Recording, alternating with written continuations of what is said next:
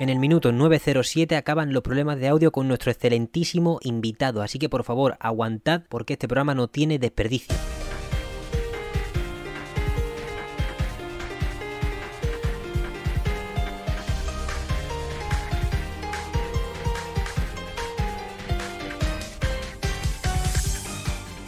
Muy buenas, bienvenidas, bienvenidos a Mesón Sol, programa de videojuegos que podéis ver en YouTube y podéis escuchar en todas las plataformas de podcast de referencia. Esta semana nos separamos, gracias a Dios, de la actualidad, una de esas veces bonitas. Esta vez no es un menú de gustación, como suelen ser, que cogemos un juego y lo desmenuzamos, hacemos de todo.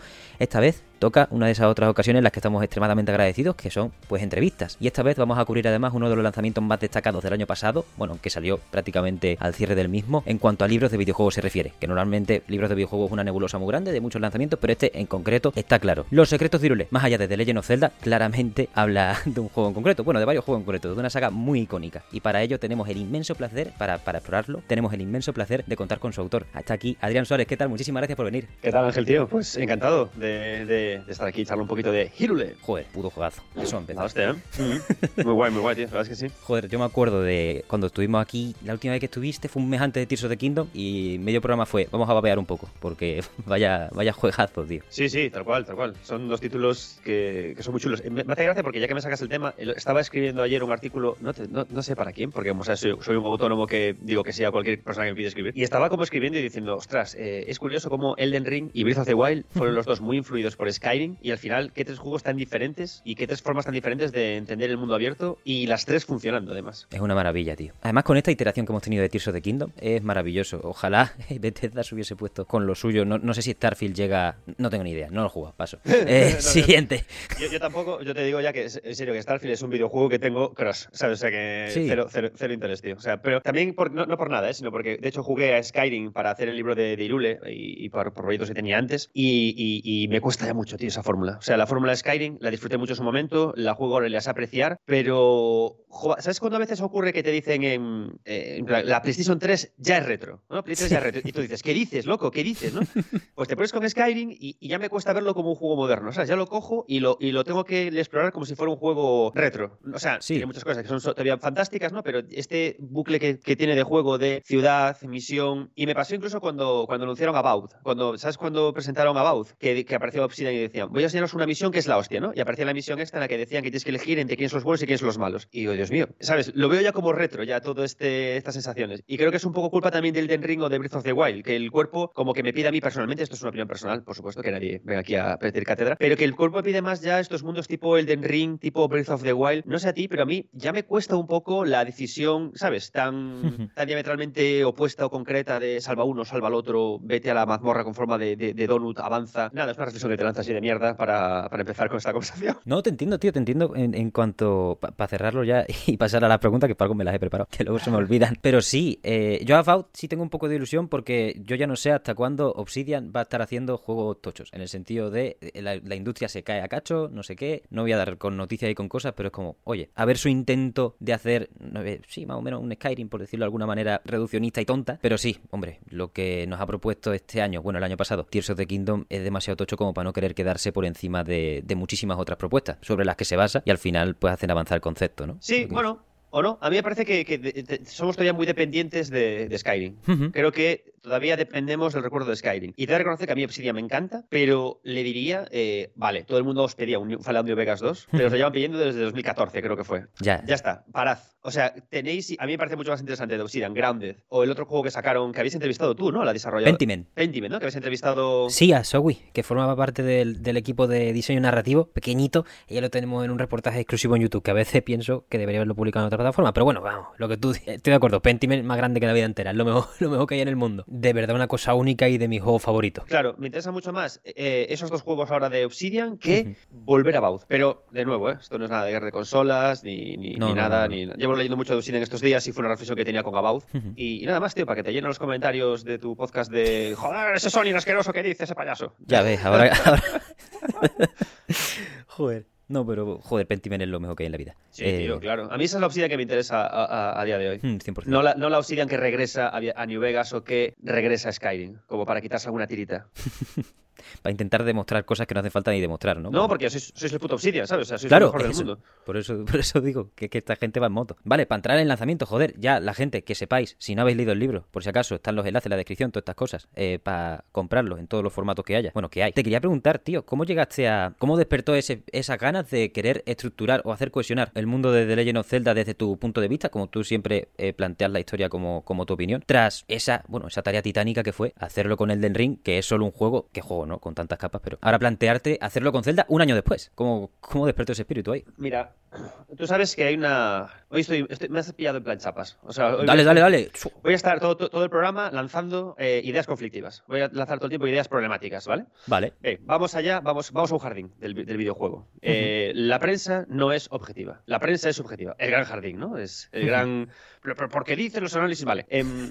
Esta- no sé quién es- con quién estaba hablando ayer de este tema y, le, y le co- y comenta- le comentaba que creo que, por supuesto, la gente que nos lee podemos decir que está equivocada porque es imposible, en mi opinión, analizar un producto artístico como si fuera una taza, o sea, un, un objeto, ¿no? O sea, una Claro. valoración numérica, es imposible. Pero creo que muchas veces eh, nos, nos encerramos demasiado en ese discurso los de la prensa, ¿no? Es como, por ejemplo, yo doy- soy, soy profesor, ¿no? El otro día me fui a dar un máster y de repente, vi- en vez de venir 25 alumnas, que las son las que tenían que venir, vinieron dos. Y me decía la directora, es que son unas irresponsables. Y yo le decía, quizás tenemos que cuidar mejor el producto, hablar mejor con ellas, ¿no? Y, y- y conectar mejor el discurso que estamos haciendo para que vengan. Ven. Entonces, con esa idea que te dejo ahí, ¿no? Esta a veces en la necesidad que tenemos la prensa o los analistas o los redactores o los opinólogos de transmitir lo que sentimos y lo que la gente que nos escucha o nos lee, cómo quiere ellos transmitirla, a veces ahí hay un bucle. Y es un bucle egoísta. O sea, un bucle no, perdón, un muro. Y es egoísmo puro, porque yo digo, no, no, lo que yo estoy diciendo está bien. Y el, y el que nos lee nos dice, no, no, lo que yo no estoy leyendo lo que yo quiero o la forma en la que yo quiero, ¿no? Y no hacemos esfuerzos. Bien, entonces, eh, la serie esta de libros de los secretos de las tierras intermedias o los secretos de Irule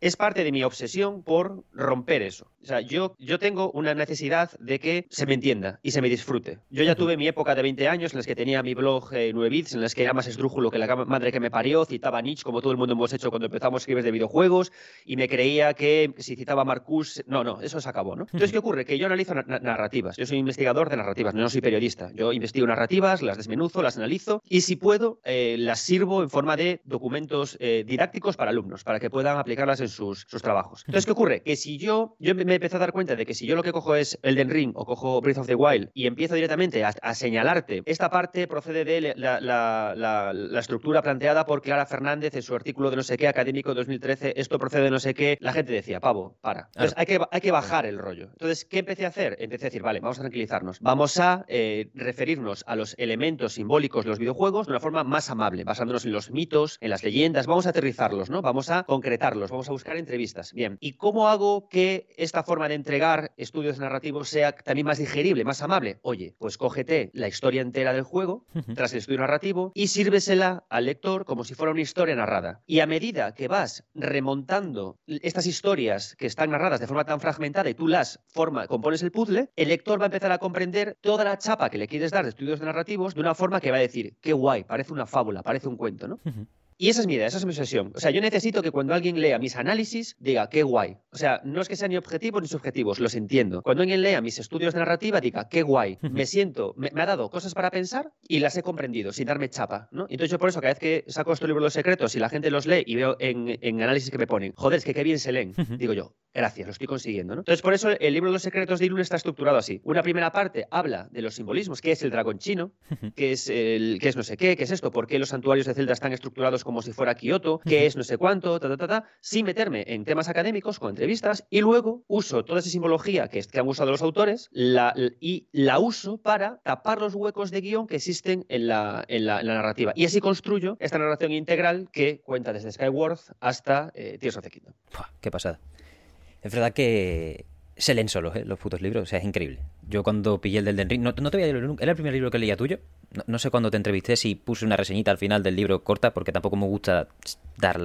En plan, no sé leer.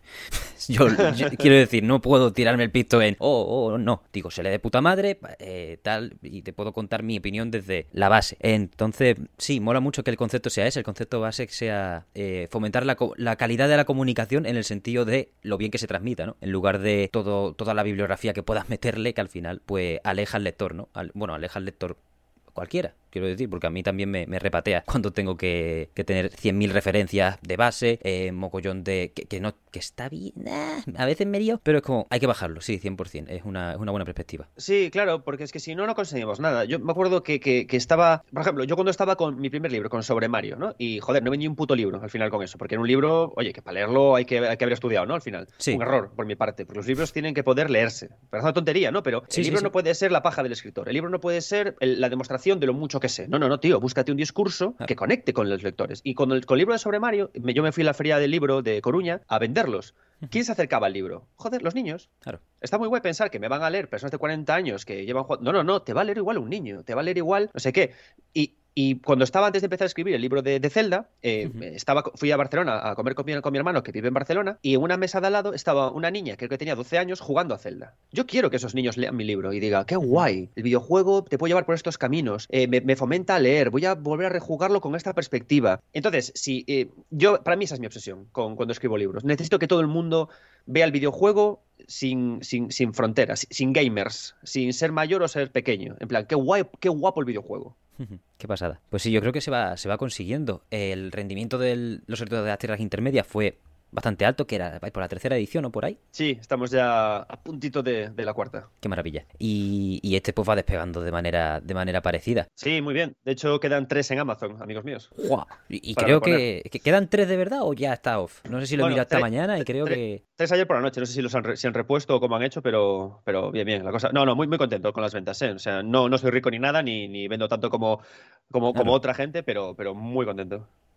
Pues te quería preguntar también por el proceso de escribir en este caso. Bueno, el proceso de escribir o el proceso de disfrutar de Legend of Zelda en este caso, porque al final tu libro forma parte, a partir de ahora, bueno, a partir del momento en el que salió, de una extensísima biblioteca sobre esta saga, aquí bastante más que, los Souls al final por, por los años que tiene. Y tú cuando presentaste tu libro en tu podcast en 9 bits, hablabas también de eso, hablabas con... Ah, ahora se me van los nombres. Salva. Con Salva, que también ha escrito sobre, sobre The Legend of Zelda previamente. ¿Cómo se ha disfrutado, o se ha disfrutado de manera distinta el hacer este libro teniendo ese bagaje extra de otras personas mm, más conocidas, menos conocidas? Es una muy buena pregunta esa, es una muy buena pregunta. Y, te sigo hablando de lo de que los escritores tenemos que quitarnos la cabeza del culo. Cuando te pones a escribir algo, es eh, responsabilidad leerte lo que ya está escrito. Bien. Fundamental. A mí me pasa muchas veces que me, viene gente, ¿no? Y me dice, oye, Adrián, tú que has publicado con esto, ¿me puedes dar una recomendación? Porque tengo una idea de hacer un libro de, sobre no sé qué tema, ¿no? Y tú le dices, eh, tío, o sea, tú puedes escribir, por supuesto, lo que tú quieras, puedes si quieres autoeditarlo, lo que tú quieras, pero escribir un libro no es únicamente saciar tu ego y lanzarlo al mundo a ver qué pasa, no, es construir y seguir la conversación que ya está hecha. ¿Qué quiere decir? Yo he leído el libro de Salva. Entonces, el libro de Salva es estupendo, y eh, con RBA salió ahora otro libro de la colección de videojuegos históricos que también habla de historia del videojuego. Ven, yo no, no, no puedo replicar eso otra vez. Claro. ¿qué sentido tiene que yo coja y diga, bueno, vamos a volver a explicar cómo Aonuma llegó, cómo Miyamoto se metió por una cueva y cómo no sé qué? Y, No, eso ya está contado. Entonces, lo que hay que hacer es continuar la conversación. Y cuando aprendemos esto, es cuando conseguiremos que la publicación de libros de videojuegos tenga más sentido. Si mañana sale otro libro de Zelda en el que vuelven a contarme otra vez lo mismo, yo diré, pero no te has leído las cosas que hay, no es interesante el libro que hay. Y entonces hay que hacerlo así. Entonces, ¿qué pasa? Que yo ya habiendo, o sea, ya hay entrevistas a Dios a Miyamoto y Onuma. Hay libros sobre maravillosos sobre Zelda, tanto en español como en inglés. Vale, pues demos un paso más allá. Es lo que también nos diferencia, por ejemplo, de la prensa de videojuegos que había en los 80 y los 90 a la que hay ahora. En los 90, Sonia Ranz y su equipo de hobby, ¿qué hacían? Pues joder, promovían como podían que el videojuego se valorase, promovían como podían el JRPG, hablaban todo con mucha adjetivación, la hostia, no sé qué, maravilloso. ¿Y qué pasa ahora? Que eso ya, lo, ya, está, ya está hecho. Ahora estamos siendo un poquito más serios, ¿no? La narrativa, no sé qué. Bien, ya está hecho. ¿Cómo avanzamos? Entonces, esa es eh, mi respuesta a tu pregunta. Que eh, hay que plantearse el escritura del libro como una conversación y yo es lo que, lo que, lo que pretendo hacer también con esto. Hmm. Al final, 100% lo que dice es continuar el trabajo de, del resto, que sea de verdad una línea progresiva por la que alguien pueda ir leyendo y eso, no tener, no tener que quitarse los cinco primeros capítulos de medio de cada libro del mismo videojuego porque te diga los orígenes de tal. Ya lo sabes. Claro. Claro, ya, ya, lo sabes, ya lo sabes. Y por eso precisamente los libros que hago de los secretos de Irule, eh, abiertamente hablan, le hablan al lector de, tú y le dicen, esto es una perspectiva del, del producto estudiado. Ahora te toca a ti. Coge tu podcast, coge tu blog, coge tu web, coge una editorial y continúa continúa con el discurso. Es decir, lo que hay que hacer es que si alguien coge mi libro y dice, hostia, me flipa Zelda, ¿no? Vale, pues que sepas que ya hay estudios históricos sobre qué es, cómo se ha formado Zelda, estudios narrativos y estudios simbólicos. Continúa. Hay mucho más para escribir de Zelda todavía, ¿sabes? Eh, y se puede ir por otras partes. Hay incluso eh, hay publicaciones estadounidenses sobre el análisis psicológico del héroe. Bueno, perfecto. ¿Sabes? Enriquezcamos esto para que también el lector que no se escucha no piense, vaya, otro libro de Zelda, ¿no? Como cada vez que sale un nuevo libro de Final Fantasy, que es, vaya, otro libro de Final Fantasy. No, eso me da miedo el pecho, ¿eh? Yo cada vez que lo veo digo, joder, muchísima pereza, muchísima pereza. Entonces es eso, pero ¿qué pasa? Porque no, no se enfoca bien. o sea, a veces sí, por ejemplo, en mi caso se enfoca perfectamente, compras mi libro, niños, pero lo que no hay que hacer es redundar, ¿sabes? Es, por ejemplo, ahora imagínate, yo estuve leyendo ahora un libro de los de papel súper chulo, que es el de 500 años después de Final Fantasy, que es una traducción del libro de Matt Leone, de Polygon, que hace entrevistas a los desarrolladores. Uh. Puta madre, buenísimo, porque el tío introduce en cada capítulo eh, una, una, parte del desarrollo de Final Fantasy y luego deja que Nomura hable, Nomura hable, que hable, que hable Sakaguchi, y mola porque hablan desde el recuerdo. Entonces no se acuerdan y se equivocan con las cosas. Y el, y el, y el periodista todo el tiempo les corrige, dice, bueno, en realidad dice esto Sakaguchi, pero lo que pasó en verdad fue esto. Y digo yo, tíos, qué maravilla. Vale, pues eh, otra forma, vamos a intentar entrevistar a Miyamoto y a Sakaguchi para que nos den información de... Es que es muy difícil entrevistar a Miyamoto y a Numa. Ah, niño, ¿qué somos? ¿Periodistas o qué somos? Claro, échale un par, joder. Vamos. Claro, hostia. Si total, ya te digo, si sacas un libro de estos y lo más que vas a vender, si te va muy bien, muy, muy, muy, muy bien, son 8.000 libros. Hmm. Y si te va normal, vas a vender eh, 1.000. Es decir, que no lo vas a hacer por dinero. Claro. al final. No, el One Piece no es esto. No, no, no. por eso es una maravilla que se empieza a contemplar el discurso sobre videojuegos, no como cada uno en su cubículo, que al final está feo, sino esa, esa progresión es, necesaria. Cuesta mucho, cuesta mucho, pero, pero tenemos que promoverlo. Hay que, hay que facilitar eso. O sea, si no, ¿de qué cojones? Al final estás, estás, tú en tu, tu, casa, yo en la mía. Eh, si no nos vamos a hacer rico con esto de videojuegos, ya que no nos vamos a hacernos rico, porque yo, yo, ya te digo, antes de empezar con esta entrevista, yo, yo ahora mismo estoy, con, estoy hablando contigo y tengo abierto el, el, escritorio de, de, la tienda a la que le hago eh, marketing, a la que le hago semiseo. Eso es lo que me da de comer. Ya que esto no nos va a dar de vivir, por lo menos trabajemos para que crear un entorno de investigación, un entorno digno, un entorno estupendo, en el que se dejen tranquilas noticias sobre Xbox y PlayStation, Dios, por favor, y que construyamos un, lugar mejor. Joder, vaya puta semana. No, voy a, no, no quiero ni introducirlo. ¿eh? Qué fatiga, tío. Ah. Y aparte a mí a veces me preguntan y yo digo, es que te lo juro que las noticias me dan igual. Si yo empiezo ya a pensar, eh, voy a tirar otra cosa de estas conflictivas, ya que estoy en tu podcast, creo que a la gente que está tan detrás de noticias y tan detrás de rumores, no le gustan los videojuegos. No, no, le gusta el salseo. Le gusta que Ablen Esteban se haya torcido el tobillo y que Bustamante se haya bajado del andamio. ¿Sabes? Pero no le interesa en sí la música o... Pero bueno, el que me has cogido caliente. Hoy no se me ha gastado el café y estoy de mala hostia. Oh, qué cosa más grande. Nada, la verdad que está siendo un tema. A mí no quiero dejar de, mirar a lo que ocurre mientras hablamos, ¿no? De este tipo de cosas y siempre tengo ese conflicto, pues de, ¿para quién cojones lo estoy haciendo? Lo tengo, o sea, en el sentido de eh, seguir siguiendo todo esto de Play Xbox ahora, de su puñetera madre, es que hay tan poca calidad en la conversación de ese estilo que simplemente me lo quedo para mí y ya está. Porque quiero estar al tanto, simplemente. Y, ya está, porque hacer discursos sobre ello no tiene, no, tiene ningún valor, honestamente, a esta altura. Yo cuando empieza la, generación me compro todas las consolas, tengo aquí la Play, las series, la Wii y tal, y, me preocupo por los juegos. Y lo demás me, me, la suda ampliamente, tío. Y. me da igual. Hostia, ese, ese ruido ha sido muy, muy ilustrativo. es que tengo, tengo 40 años. Como bien, buen señor mayor, soy capaz de hacer muchos ruidos guturales. La verdad. no, pero sí, sí, sí. Eh, hay que dejarlo de lado para poder hablar de cosas mucho más interesantes, tío. Porque al final hace evolucionar el discurso en este, en este sector. Lo mejor es ir hablando de juegos, investigándolos y desmenuzándolos como, como merecen todos, ¿no? Pero te puedo ya que, ya que seguimos hablando, ¿sabes una cosa que sí que es bonita? Dime. Yo, sabes que tengo eh, podcast 9 bits, niños. Eh, claro. Suscribíos 9 bits, podcast fabuloso. Y eh, yo soy profesor en UNIR. Entonces, lo que hago, he hablado con la gente de UNIR, entonces como que tenemos una alianza, ¿no? Yo promociono UNIR, ellos me, me, me permiten hacer, hacer, el programa en mis horas de trabajo, fantástico, ¿no? Fabuloso. ¿Y sabes lo, sabes lo bonito que es que eh, me llamen para pedir información de los másters, gente de videojuegos, gente de multimedia, gente de diseño gráfico, que me dice que escucha el podcast y que tiene un deseo honesto de hacer arte, de hacer cultura, de hacer diseño gráfico?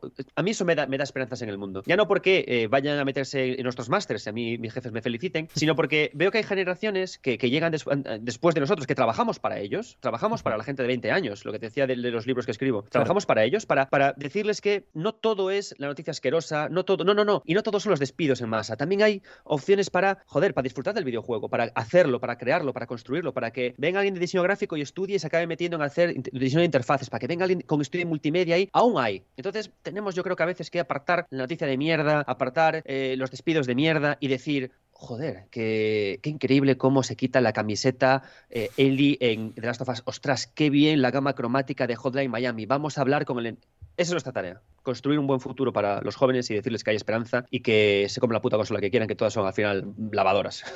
Más o menos. Pues sí, es interesante porque al final, ¿qué coño iba a decir? Se me ha ido la pinza. Eh, pido perdón. Nada, tío, si estamos ahí divagando. Si es que es más pillado, más pillado mañanero. Sí, sí, no, fabuloso, por, por, mi parte fabuloso. Pero sí, joder, mostrarle a la gente que se puede hablar de cosas que si quieres eh, conocimiento, intenta curarte una entrevista, eh, ve a morder, ¿sabes? Ve a morder en ese aspecto, no vayas a morder en plan, eh, oh, mira los jugadores que tiene este juego, oh, mira lo no sé qué que tiene cuánto. 100% lo que tú dices de mm. mostrarles, no, no, no solo decirles que se puede hacer de otra manera, sino demostrar que se puede hacer de otra manera, ¿no? Y tu libro es parte de esa demostración con amplio, demostrándolo ampliamente, porque al final es un pedazo de documento. Gracias, gracias.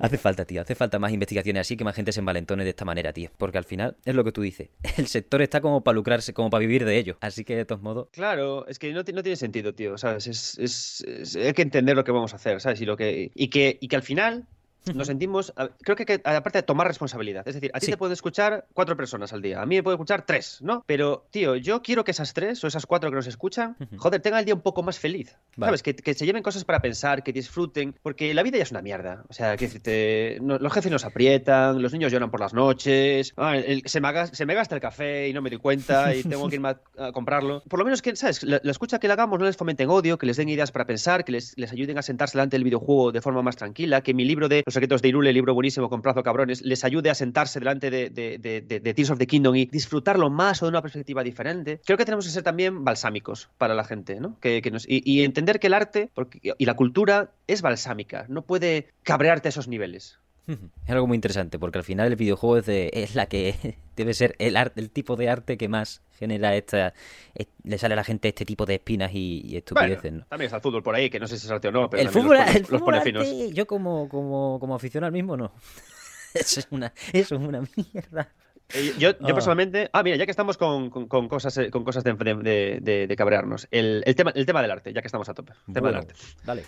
Yo soy muy fan, tío, de, decir que nada es arte, porque no hay una definición clara de lo que es arte a estos niveles, ¿no? Entonces, y de hecho, mola mucho cuando preguntamos, ¿no? ¿El videojuego es arte? Y en lugar de decir sí o no, le permitimos al, medio evolucionar hasta los puntos en los que más se acerque a la idea de ello. Pero en el momento en el que asumimos que lo es, es como que se, acabó, porque ya ha llegado, ya ha llegado a su cenit, ya ha llegado a lo que es, ¿no? Y al final, si hay una definición que a mí me puede interesar para poner etiqueta de arte a algo, es que te, eleve. O sea, es un, algo que te eleve. No que te guste, no que te haga llorar, no que te emocione, no que te enfade, que te eleve. Que tú cuando acabes de hacer eso digas, joder, soy mejor, me ha llevado a sitios diferentes, ¿no? Y la gracia es que para conseguir eso, el fenómeno artístico tiene que ir acompañado de nosotros, de la crítica, de los divulgadores, de la gente que opina. Porque la responsabilidad histórica siempre ha sido la de fomentar que eh, conseguir llegar a eso. Entonces, para mí, la idea de videojuego como arte es más bien la, una continua aspiración a ella, un continuo camino a ello. No es como la vida. Al final, el objetivo de la vida es morirse, pero cuando te mueres, vaya puta mierda, ¿no? Entonces, es un poco cuando llegamos a la etiqueta y decimos, sí, el videojuego es arte, en ese momento el videojuego habrá muerto. es mi opinión, ¿eh? ya te digo. Por eso es la continua búsqueda, la continua debate. cuando, cuando ya lo sea, tú y yo ya no estaremos hablando. Ya, ya lo es, ya está, ya se ha elevado. Ya el videojuego, ponlo en un museo, por Dios, madre mía, ¿no? Pero seguimos hablando de ello. Hostia, este videojuego hace esto, mejora no sé qué y tal, vamos en ese camino, este no. Eso es lo guay. Eso es lo guay. Llevo ya muchas, muchas cosas calentitas, ¿eh? Te, vas a tener con todos los, los, comentarios. Hoy está la panadería a, pleno rendimiento. Sí, sí, sí, sí. Nada, sí, pero a mí lo que más coraje me da de, cuando se plantea este tipo de debates es cuando no se avanza en ningún aspecto. Quiero decir, entiendo lo que dices de dejarlo a, discusión de, las eras y del paso del tiempo, que nunca se debe dar una respuesta contundente, pero cada vez que veo un taller o una charla que es el videojuego arte y hablan de lo mismo, es como, como tú dices con los libros a nivel de eh, Zelda, no me hables otra vez del origen de la saga, no me hables otra vez de Aonuma no sé qué. Mm. Avanza, avanza, construye sobre eso. Y claro ahí tenemos, ahí yo creo que también hay una lucha importante de, eh, por favor, si vas a decirme lo mismo que hace 10 años o vas a decirme lo mismo que 100 personas más o 20 o 5 eh, que ya que ya ha escuchado todo el mundo, por favor, eh, borra la mesa de si es el videojuego si es el videojuego arte o no y háblame de lo que tú quieras. Claro, Justo, pero bueno, ahí vamos también con lo que, con lo que te decía antes. Muchas veces, más que sentarnos a charlar sobre arte, lo que hacemos es charlar sobre lo que nos gustaría que fuera el videojuego. Entonces, ¿qué pasa? Que eh, nos viene muy bien, nos, nos es cómodo, nos es práctico decir que sí, el videojuego es arte, porque me hace llorar. Nos es cómodo. Porque yo de esa forma le puedo explicar a mi madre que el videojuego es la hostia, me puedo validar, ¿no? Pero hay que entender que el videojuego no, no necesita validación. El videojuego 100%. no necesita validación. No necesita que alguien venga y me diga sí es arte. No, no, perdona. El videojuego es la hostia porque te permite jugar. Sí, sí, sí, sí, por lo más básico, porque te permite jugar. Y dices tú, hostia, pero, pero ¿y qué, qué hay, qué hay ahí de magia? Porque jugar no es únicamente hacer un parchís. Jugar Claro. es interpreta- interpretar, jugar un personaje. Jugar es jugar, crear reglas nuevas. Jugar es, jugar es la hostia. Con la palabra, jugando se construyen las civilizaciones. Entonces, ¿por qué no empezamos a dejarnos de chorradas del arte y empezamos a estudiar el videojuego en sus, en sus cosas, en lo que es, no lo que queremos que sea? 100%. Y poco a poco llegaremos a- al arte. Por supuesto, mi gran libro, Los secretos de Irule, más allá de, de Diego Cela, participa en esta conversación. Compradlo, por favor. Cada cinco minutos una cortinilla. ¡shup! Hombre, claro, ya que no me la tiras tú, la tiro yo, hermano. Ahí está, bien jugado. 100%, además que eso. Son, al final, muestra más el complejo casi que otra cosa. Cuando nos ponemos a intentar definir el videojuego, que es algo tan distinto, con eh, los términos de, no, no te digo de antes, sino de otras cosas. No hace falta. Dentro de que obviamente están ahí y todo se construye, nada está inventado, no tengo ni puñetera idea. Pero al final lo que tú dices, jugar, jugar. ¿Cómo se juega Tears of the Kingdom? Madre de Cristo. Sa- sa- sa- ¿Sabes lo guay? Que, mm, que Tears of the Kingdom no solo se juega, se interpreta. Porque Es el paso extra en Breath of the- respecto a Breath of the Wild. casi. Claro, mira, eh, en Oxo Museo, una gente maravillosa, un, un- museo maravilloso que hay en Málaga, si podéis visitarlo, lo gestiona eh, Bustamante, que también es periodista y lleva eh, fallo de sistema en Radio 3. Está ahora mismo haciendo una serie de charlas con Ebad sobre analizando qué es el videojuego, ¿no? Y es una pregunta que podemos entender como manida, pero que a mí me ha hecho pensar. O sea, me parece una cosa interesante, ¿no? Porque claro, cuando hablamos de qué es el videojuego y hablamos de jugar, pensamos, vale, un videojuego tiene que ser divertido, ¿no? Y de hecho es una cosa muy, muy típica, ¿no? Cuando queremos defender un videojuego en redes sociales decimos, bueno, el juego tiene problemas, pero es divertido. Entonces, claro, eso nos lleva a preguntas. ¿El videojuego siempre tiene que ser divertido y qué es la diversión? ¿Y qué es jugar? Entonces a mí me hace coña porque yo estoy ahora mismo jugando a, a, Persona, a Persona 5, estoy entre Persona 3 Royal, Re- Reload y The Last of Us Parte 2. The Last of Us Parte 2 y Persona 3 Reload tiene partes en las que no son divertidas. Hay partes en las que son un coñazo, en las que son duras, en las que son angustiosas. Eh, The Last of Us Parte 2 hay veces que quieres tirar el mando a la parte porque te, te agota el juego. Entonces, entonces no es un juego. Ah, lo es porque lo que está haciendo ese juego es permitirte jugar un papel, play a role, interpretar un papel. Entonces mola porque cuando, si algo tiene bueno el videojuego, cuando tenemos que definirlo, es ampliar, o sea, tenemos claro que es algo que ocurre en un elemento el- electrónico, lo tenemos claro. Eso, por supuesto, tenemos que meterlo en un ordenador tal. Pero la forma de poder conjugar todos los tipos de juegos que hay es a través de la ampliación de la palabra jugar, que en inglés lo tenemos fácil. Con lo cual, un videojuego al final, ¿qué es? Algo que te permite jugar. ¿Pero qué es jugar? Jugar un papel, jugar un juego, jugar algo, jugar un instrumento, play a, play instrument, ¿no? Y la diversión es simplemente algo más de lo que puede ocurrir en todo este tipo de play. Por, por- por lo tanto, un juego puede ser aburrido si el diseñador pretende que sea aburrido. Y sigue siendo un videojuego porque te permite play a role. Ahí te lo dejo. Otra cosa más para que tengas calentito los comentarios. Ah, luego los comentarios no vienen ni yo. Es el problema. Por eso, eso, te lo estoy animando. Te lo estoy animando para que digan, ¿qué dice este idiota? El videojuego es arte. PlayStation es la mejor y jugar es, tiene que ser divertido. Y ya está. Y poco más. que una cosa no quita la otra. Al final, los juegos divertidos son Dios, pero 100%. Al final, lo que nos tiene que hacer es interpretar eh, distintas realidades porque es como, o sea, un puto videojuego es visitar el sueño de otra persona o de un equipo. Es Claro. maravilloso. Es pisar por ahí y está hecho más a medida, más, más blocky fatal porque no ha dado tiempo a pulirlo por lo que sea. Quedarse con, con lo que nos puede llegar a aportar en el sentido de vertido creativo de las personas ahí. Con todo su esfuerzo, joder. Mm. Que lo que cuesta hacer un videojuego no es puto normal. Estamos como para estamos como para despreciar eso, ¿no? Como para despreciarlos en orden porque o no es divertido, o no tiene no sé qué, o le falta micropago. ¿Qué? Eh, ¿Sabes? En plan, que hay gente Claro. de verdad que, que se pervierte demasiado luego el discurso y no tienes ni puñetera idea ni de lo que estás definiendo. Entonces, mejor eso, ir construyendo y basándose en estas cosas. Oye, las charlas esas, tú estuviste, ¿no? Eh, diste una de ellas en el Oxo Museo, ¿no? Sí, di una, di una. Y, y espero volver eh, también a finales de, de- de este año. O sea, a mediados creo que me dijo. Sí, sí, muy guay. Se está ocurriendo muchísimo, tío. Es que Mm. eh, somos muchos, tío, los que estamos trabajando mucho, Sí. ¿eh? Por, por este tipo de cuestiones. Por sacar del videojuego, por. Y, y lo hacemos incluso sabiendo incluso que no hay dinero de por medio, sabiendo incluso que. Lo hacemos igual. Y eso es la hostia, tío. Es- creo que es lo mejor que, que nos dio Internet. Sí, 100%. El poder aunar los esfuerzos de esa manera que de otra manera, o sea, Claro. sin ello es imposible. Yo sé que hay mucha mierda en los videojuegos y que hay mucha gente que piensa que los periodistas somos deshonestos y que hay mucho odio. Pero, tío, yo me despierto por las mañanas, me pongo un café, tengo Meson Sol, tengo Reload, tengo, tengo programas seguros, tengo revistas en las que sé que no hay tal y me puedo, yo me puedo montar un menú, como decías al principio, en el que picoteo por espacios cómodos en los que avanzaré. Luego, por supuesto, me puedo sentar en mi sofá y leer Los secretos de Irule más allá de The Legend of Zelda, un libro buenísimo, compradlo. Ahí está, qué maravilla. Joder, yo lo tengo en digital porque estoy tieso, pero me he pasado un ratazo. Eh... Ah, no, digital perfecto. Que me decían en Planeta, joder, pero va a haber mucha piratería. Y yo, sí, pero tío, la gente de LATAM tiene que leerlo también.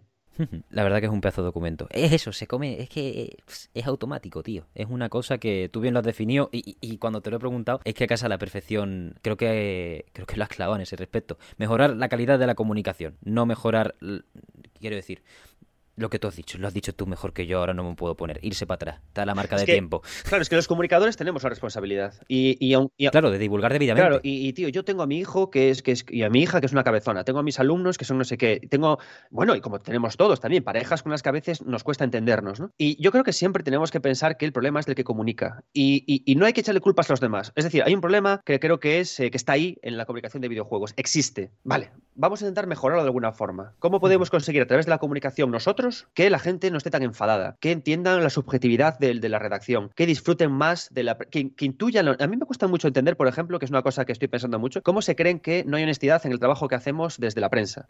Porque no ganamos un duro. Y lo hacemos sobre todo por ganas. Y, por, entonces, pero la gente sigue pensando que no hay honestidad, que estamos forrados, que vamos en un Maserati de uno para el otro. Y, y, hay que comunicarlo bien. No sé cómo. Yo no, no, no, no sé cómo, de verdad, pero, pero hay que trabajar en ello, tío. Como hago mi libro Los secretos de Irule en base a del, de Zelda, compradlo. Eh, es 100% como lo, hmm. como lo planteas y en parte uno de los puntos interesantes que, que, pusiste antes también es esa autocrítica por, iba a decir nuestra parte, pero yo estoy en mi casa además más a gusto que nada, Dios me libre de... Mm, claro. Pero sí, es autocrítica de, vale, porque esto no se entiende, porque esto genera crispación en X, de, de, X modo, de X o Y modo, vamos a intentar vamos a intentar reestructurar, vamos a intentar acercarlo de otra manera. No por no porque yo considere, vamos, mi discurso elevado no tiene, de elevado no tiene una mierda, yo, yo intento lo máximo posible que sea sencillo dentro de que pegue unas chapas, cuando me pones el Comic Will Sisterhood, digo, espérate, dame dos horas para hablar.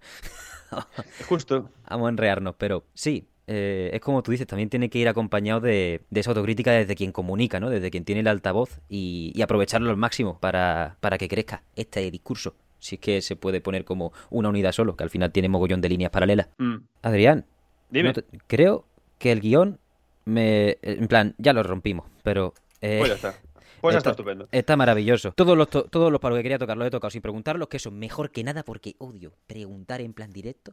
Así que eh, se, me da, este, se me da mal bajo mi punto de vista. Así que con eso simplemente eh, quería preguntarte, bueno, ya lo hemos resumido básicamente, lo que disfrutas escribiendo, lo que disfrutas eh, viendo cómo va creciendo el discurso a través de distintas fuentes, distintas voces y cómo tú invitas a ello en tus obras. Pero ahora que, como no ha sido como con Los secretos de las tierras intermedias, que fue antes de que se lanzase el libro, sino que esta vez estamos bastante después, la es como cómo ha sido la marea de ya no solo cariño, sino también sensaciones generales, cosas, dentro tres meses después o cuatro meses después del lanzamiento. ¿Salió en noviembre? Eh, 21 de noviembre, creo, creo, creo que salió, sí. Salió en noviembre, pues va a hacer cuatro meses dentro de un poco. Pues muy bien, tío, la gente sigue, sigue leyéndolo, sigue comprándolo, seguís llamándome para hablar del libro, lo cual entiendo que es, que, es buena sensación. En la editorial están contentos, ya me están preguntando si quiero, si quiero trabajar con otro, con ellos.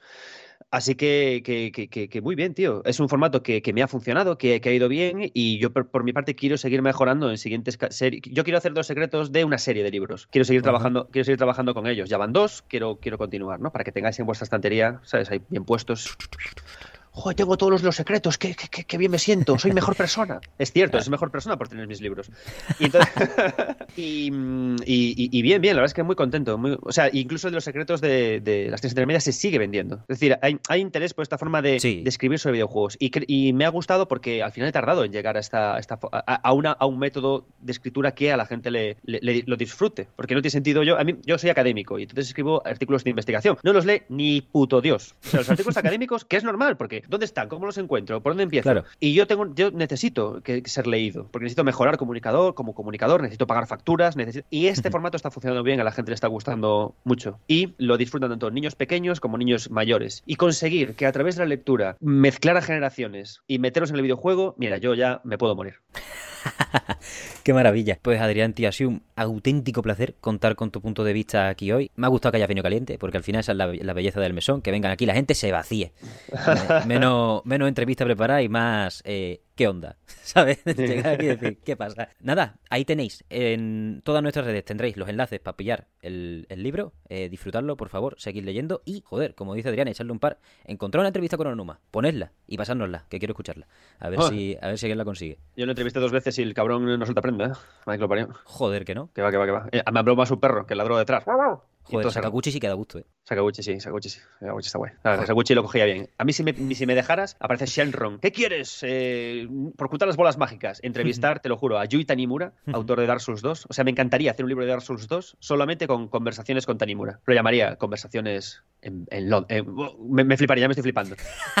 y luego con Sakaguchi, pero en menor medida. Yo pediría un libro, un libro charlando con Tanimura, tío. Claro. Además, Tanimura menos explorado. Sakaguchi al final ha hablado mogollón de veces y muchas con alcohol de por medio, que es casi lo mejor. Ah, ya que, está, ya que estamos sacando eh, las calientes, Dark Souls 2, el mejor Dark Souls, ya está. Se ha dicho en esta casa, ¿eh? Se ha dicho en esta ah, casa. perfecto, perfecto, perfecto. No, por mi parte, porque no lo tengo el gusto, pero compañero que viene con los Souls siempre, bueno, colega mío de toda la vida, compañero. Eh, y por ti, de hecho, si, cojo, si cojo el archivo, probablemente lo hayas dicho. Y otra más, y sin Dark Souls 2 no habría el del Ring, ya está. Más cierto que la vida entera. Así que nada, Adrián, ahí tiene. Muchísimas gracias por este rato, tío, de verdad. Un beso, loco. Comensales y colegui, hasta aquí llega el programa de esta semana. Muchísimas gracias por acompañarnos, muchísimas gracias por acudir a esta ocasión tan especial en la que, bueno, pues podemos tener el privilegio de vez en cuando de tener a Adrián con sus distintos lanzamientos, pues ir charlando poco a poco después de leerlos, antes de leerlos, depende de cómo den la fecha. En este caso, pues sí, hemos tenido el inmenso placer de poder leerlo antes y vaya, subrayamos y firmamos debajo de todo lo que hemos dicho acerca del proyecto en sí. Y la verdad que me mola que esta ocasión haya sido un poco distinta y hayamos explorado un poco más su coco al respecto de cómo ve el sector, cómo ve el periodismo, como ve ciertos temas un poco más calientes, a lo mejor tendría que venir más veces nuestras invitadas e invitados sin café, quién sabe. Pero bueno, hasta aquí el programa de esta semana. Muchísimas gracias por escucharnos. Estamos ahora con shorts, con cosas, cuidado con eso, porque como me ponga, como coja ritmo con esta tontería de 40-40 segundos, eso se hacen solo. Pero para el podcast, que es lo más importante y que siempre esperamos que no falle nunca, pues lo tenéis todos los domingos a las 9 y cuarto y lo podéis ver en YouTube y lo podéis escuchar en todas las plataformas de podcast de referencia. Cualquier comentario acerca de los secretos de Irule más allá de The Legend of Zelda, enlace en la descripción. ¿Lo habéis leído? ¿Pretendéis leerlo? ¿Qué os parecía Tears of the antes de leerlo y qué os parece después, qué capas habéis vuelto a explorar o habéis descubierto gracias a las palabras de Adrián. Os ha empujado incluso a poder escribir sobre ello, a querer opinar más fuertemente sobre ello, a continuar esta travesía. Cualquier comentario es de más grande valor y lo podéis lanzar a través de cualquiera de las vías oficiales. Ya sabéis que estamos en TikTok, Twitter, Instagram, los comentarios de Spotify, los comentarios de YouTube, en todas partes, para cualquier tipo de arenga, sugerencia o comentario en general. Y si queréis acompañarlos de un poco de Bill Metal, os recordamos que tenemos un coffee abierto, coffee.com barra mesonsol para acercaros a la hucha. Y solo me queda agradecerles de nuevo a Adrián su imprescindible y valiosísima presencia en el programa de hoy y a todas ustedes por acompañarnos en esta tercera o por ahí semana de febrero. Muchísimas gracias por todo, una vez más, y nos vemos la semana que viene. Y a quien haya visto en el concierto de Nier de Barcelona, en el que hemos estado justo este fin de semana, que diga Emilio, grande, grande mil, gracias, o que comente lo que quiera, un corazón azul me vale.